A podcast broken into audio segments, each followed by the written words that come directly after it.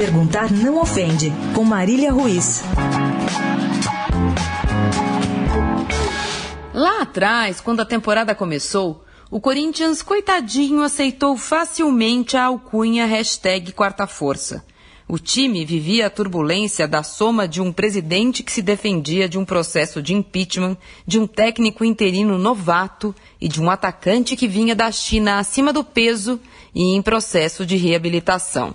Para piorar, o principal rival, rico e então campeão brasileiro, contratava a rodo e começava o ano prometendo ganhar tudo e mais um pouco. O São Paulo, outro rival, estava nas manchetes desfilando o apoio incondicional de sua torcida feliz da vida com um técnico mito e com a contratação milionária do atacante Prato.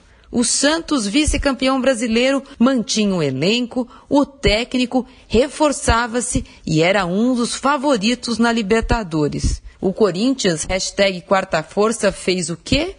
Ganhou todos os clássicos do estadual e levantou a taça do Paulista. Depois, emendou um primeiro turno imbatível no brasileiro.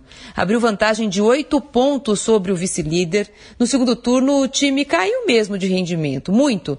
Mas ontem, com três rodadas de antecipação, o Corinthians bateu o Fluminense, abriu dez pontos de vantagem sobre o vice-líder, o mesmo, o Grêmio, e sagrou-se sete vezes campeão brasileiro. O título é inconteste, o ano é inacreditável. A festa da torcida foi linda. Mas perguntar não ofende. Que tipo de imbecil cancelou a festa oficial com a entrega de medalhas e a taça do Hepta? Porque, né, era melhor todo mundo ir embora correndo para casa.